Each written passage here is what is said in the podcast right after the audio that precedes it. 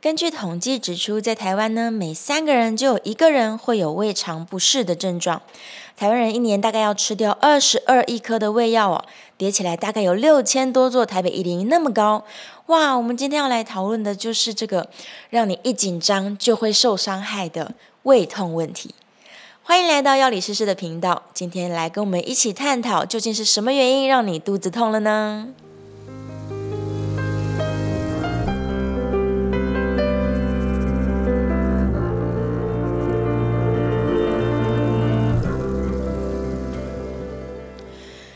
知道有没有人跟我一样呢？小时候如果有一天不想上课的时候，就会突然之间觉得肚子好痛哦，然后就跟妈妈说：“妈妈，我肚子痛，今天可以不要去学校吗？”或者是上课上到一半的时候，举手跟老师说：“老师，我要去找一下护士阿姨，因为我肚子很痛。”那到了护士阿姨身边呢，就会得到一颗黑色的小药丸，这就是真露丸。我真的是每次吃下去，立刻就是药到病除，然后肚子马上就不痛了。但是我还是会在护士阿姨旁边待久一点，可能下一堂课才会回去教室这样。好。听说很多人只要肚子一痛就开始吃止痛药，诶，其实我们应该要先分辨一下，到底是什么原因造成你肚子的疼痛哦。好，首先我们要来分辨一下，因为在腹腔当中有非常非常大量的器官，所以每一个地方的疼痛可能是代表了不同的意思，所以你不一定是胃痛，也不一定是肠痛哦。来，我们首先呢，以你的肚脐为中心，那在肚脐以下，我们就叫它下腹部。通常下腹部的疼痛会比较容易来。自于就是肠道跟泌尿道的感染，甚至是你的肾脏哦。但是在你的肚脐以上呢，我们可以把它分成三个部分，就是肚脐以上的正中间，一直到心脏这一大块，我们把它连在一起哦。如果是在比较靠近肚脐的位置，有可能是胃溃疡或者是胰脏炎；那如果在比较高的位置，有可能是心肌梗塞哦，所以这个要注意。然后在呃右上腹的时候呢，这个位置其实是比较靠近肝胆，所以如果你是右上腹疼痛，通常会是胆囊的问题，胆囊发炎了，或者是有胆结石、胆沙等等。的，因为呃肝脏是个比较沉默的器官哦，所以通常如果是肝脏的问题的话，是不太会有疼痛反应。如果痛起来的话，那真的非常严重了。好，再来讨论左上腹，如果你是左上腹疼痛的话，有可能是脾脏的问题，就是脾脏肿大啦，或是脾脏感染了这样。好，所以大致我们如果可以分辨你的肚子疼痛的位置是来自于哪里的话，你就可以初步去判断说，哦，我有可能是什么地方出了问题。好，接下来进入我们今天的正题哦，就是关于胃痛的问题。其实有很多很多的原因都会造成我们的胃部疼痛，所以你不能说啊，我一胃痛我就是一定要去吃那个广告的胃乳片啊，或者是我赶快吃普拿疼啊，这些其实都不太正确。所以首先我们要来判断究竟你的胃痛可能是被什么原因引起的，然后在跟医生讨论你的病况的时候，你可以比较精确的跟他描述说，哦，究竟是什么样的状况呢？好，接下来就让我们一项一项的来拆解。几个最常引起胃痛的问题。首先，第一个叫做胃食道逆流。在台湾，其实大概每四个人就有一个人会抱怨说他有胃食道逆流的状况。那他最典型的症状就包含了呃，你会觉得嘴巴里面酸酸的、苦苦或是臭臭的，这是更严重的状况。然后呢，会有一个叫做火烧心的现象，就是你的胃酸从胃整个逆流，顺着你的食道逆流回到口腔当中，然后就觉得整个食道好像被灼烧一样。然后还有就例如在晚上平躺下来的时候呢，这个呃逆流的状况会更明显。好，为什么会引起胃食道逆流呢？其实最主要就是。你知道我们的胃袋啊，它有上面一个门跟下面一个门，上面的这个门叫做喷门，下面的门叫做幽门。那引起胃食道逆流的原因呢，就是上面的这个喷门它可能发炎了，或者是它有一些功能上面的缺失，所以以至于呢，这个括约肌它没有办法好好的关起来，它就总是开开的。那只要你的胃酸一多，它就会往上挤，然后通过你的喷门回到你的口腔当中，所以这是造成胃食道逆流的原因。那到底是发生了什么事情，你的喷门会关不紧呢？有几个主要的呃可能会引起这个现象的原因啦。可能第一个就是抽烟，因为呢尼古丁会增加你的胃酸分泌，那也有也有可能它会引起你的这个喷门的发炎。所以如果你的喷门它发炎了，然后就会让这个组织受损啊，于是它就没有办法好好的关闭。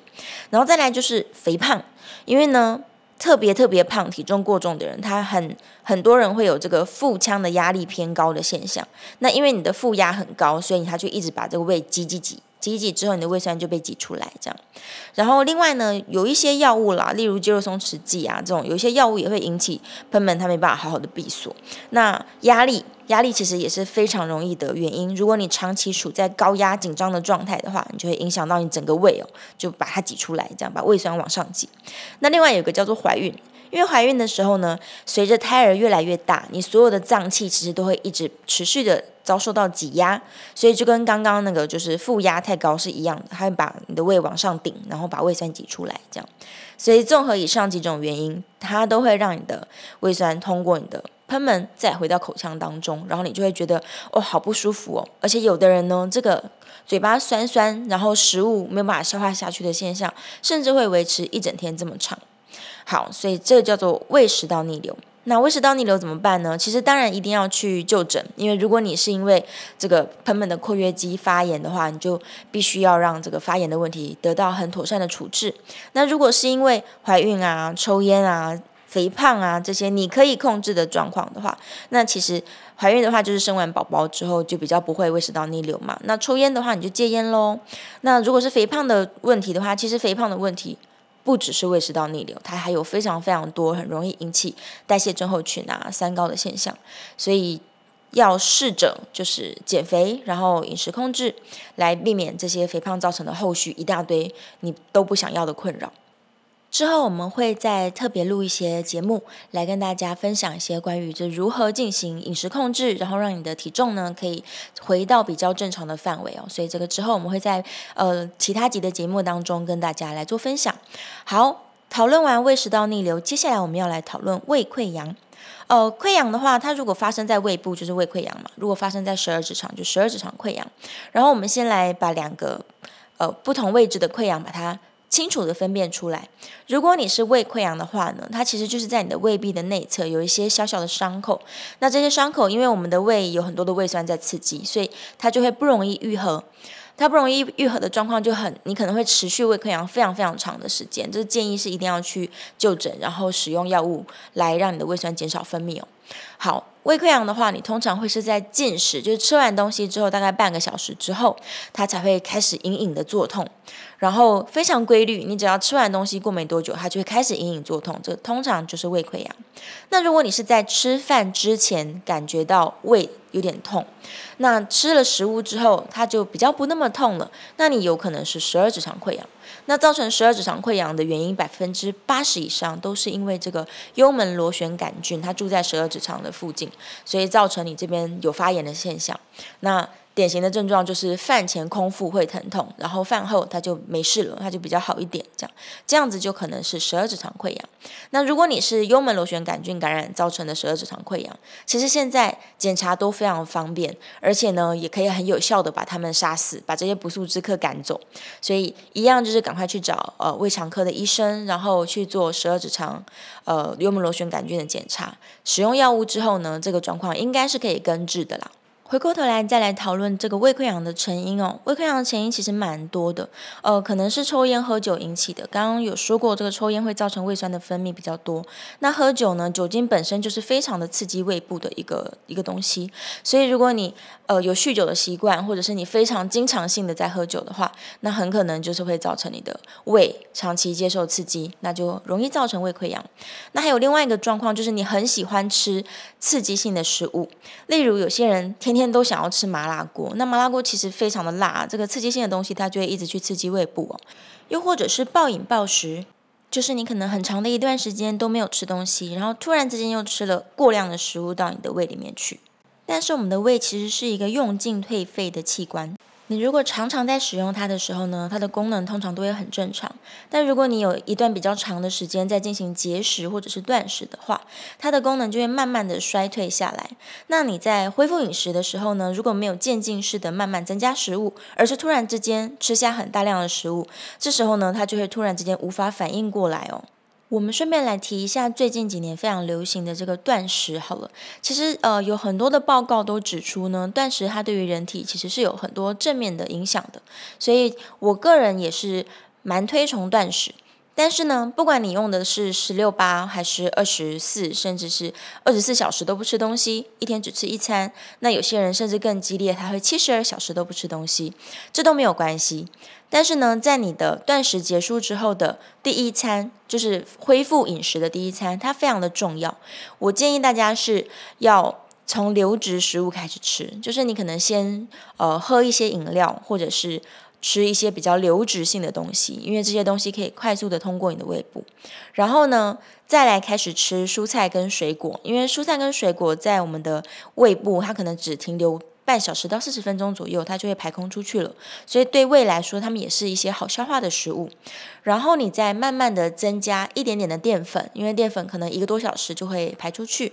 然后最后再开始吃蛋白质跟油脂类的东西，就是慢慢慢慢循序渐进。从流质到蔬菜水果，到淀粉，最后到蛋白质跟油脂类，让你的胃去适应，就是恢复饮食之后的状况，它才不会突然之间造成你胃的功能性的障碍，就是让你的胃很紧张哦。好，接下来我们要来讨论胃痉挛，你也可以叫它胃抽筋，就是你的胃呢，它不正常的剧烈正在收缩。那通常这种症状它是会突然出现的，那大概持续一两个小时之后呢，有些人会慢慢的缓解，那比较严重的时候就会伴随呕吐或者是腹泻的现象。那引起胃痉挛的原因呢，其实跟刚刚的这个胃溃疡蛮像的，就是如果你呃作息不正常啊，暴饮暴食啊，那如果有抽烟喝酒的习惯啊，这些都很可能会引起你的胃痉挛。那还有很大的一部分的人，他的胃突然之间强烈收缩，是因为呢，所谓的自律神经失调，也就是他可能处在一个压力过大的环境之下。因为呢，我们的胃是一个非常敏感的器官哦，它是一个神经丛密布的地方。然后，只要你的情绪一有剧烈的反应的时候，你的胃酸它就会大量的分泌出来。那尤其是呢，有一些人他可能 EQ 特别的高，但是你没有办法表现出来的情绪，它就会表现在你的这个内在器官上面，它就会在你的胃酸上面不断的反应，然后就会很可能因为这个刺激或者是突然之间的压力，让它强烈的收缩起来。如果你常常跟我一样，就是会不明原因的肚子突然抽痛，就是这个胃痉挛的话，你可能要注意一下，就是生活中是不是有什么你自己没有察觉的隐形压力存在着，然后造成你其实是有很大的这个心理负担，然后你的胃才会时不时它就会痛起来一下，这样。好，那我们可以教大家一个非常简单，你一定办得到的，就是有一种腹式呼吸法。它可以确实的帮助你呢，让你的这个精神比较缓解一点。已经有很多的呃研究显示出来说，腹式呼吸，因为它是比较深长的呼吸法，除了可以让你的身体拿到大量的氧气之外呢，它也可以让你的副交感神经起作用，于是你就会全身比较放松一些，心情也会更好一点。日本其实蛮多医生对于呼吸法都很有研究，那在台湾的市面上也是买得到一些专书哦。所以如果你对于呼吸法特别有兴趣的话，你就可以上网去搜寻这个相关的书籍来看。我在这边呢，来教大家最简单的腹式呼吸要怎么做。首先，你要先观察自己，就是你在吸气的时候呢，你究竟是胸部起伏还是你的肚子起伏哦。所谓的腹式呼吸，就是希望你在呼吸的时候，你的肺呢是往下扩张的，所以你的胸部并不会剧烈的起伏。但是你的肚子呢，就会慢慢的鼓起来，然后在吐气的时候，肚子又恢复原状。那如果我们是在站着或是坐着的时候，呃，一般人惯用的其实就是胸腔的呼吸，你就会胸部起伏得很剧烈。那我建议大家是，如果你初期不是很习惯，或是你无法体会腹式呼吸的话，我建议你是躺着，因为躺着的时候你就很容易是用腹式呼吸哦。躺平的时候呢，你把手放在你的这个肚脐附近。然后呢，深深吸一口气，至少要五秒钟，然后你就会发现你的肚子整个鼓起来。那吸气长五秒之后，你再吐气长五秒，这时候你肚子就慢慢的降下去了。然后整个过程当中呢，胸部是不会有剧烈的太大的起伏的，这就是腹式呼吸法。所以在这个长长的呼吸之间，你要去观察一下你的肌肉是不是在你吐气的时候特别放松。那如果办得到的话，你就让你的吐气再更长一点。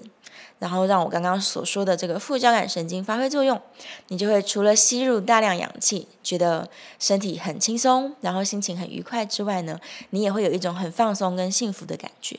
好，最后除了以上所说的胃食道逆流、胃溃疡、十二指肠溃疡，还有胃痉挛之外呢，还有什么原因会引起我们的胃痛呢？可能就是急慢性的胃部发炎。急性的胃发炎可能是来自于就是一些比较不清洁的饮食。可能当中是含有细菌或是病毒的，那引起了你的急性的肠胃发炎，通常都会伴随着上吐下泻的症状哦。这时候通常我们就是要赶快去看医生了。然后呃，医生处置完之后呢，也会建议患者就是可能要空腹一段时间，两三天的时间，尽量先不要吃东西。然后在复食的时候都要吃一些白面包啊、稀饭啊、白馒头等等的，或者是照我刚刚前面所说的，就是你可以先吃一些流质食物，然后再蔬菜水。果，再淀粉，再进入蛋白质跟油脂类，就是慢慢的复食，让你的肠胃适应有食物的状况。那另外一种状况叫做慢性的胃部发炎，引起慢性胃部发炎的原因很多，但是它的典型症状就是你会持续性的觉得胃闷痛，然后这个闷痛不像我们刚刚说胃溃疡跟十二指肠溃疡是饭前饭后，也不像胃痉挛一样是突然之间的强烈收缩，而是持续比较长一段时间的这个胃部的闷痛的感觉。那你如果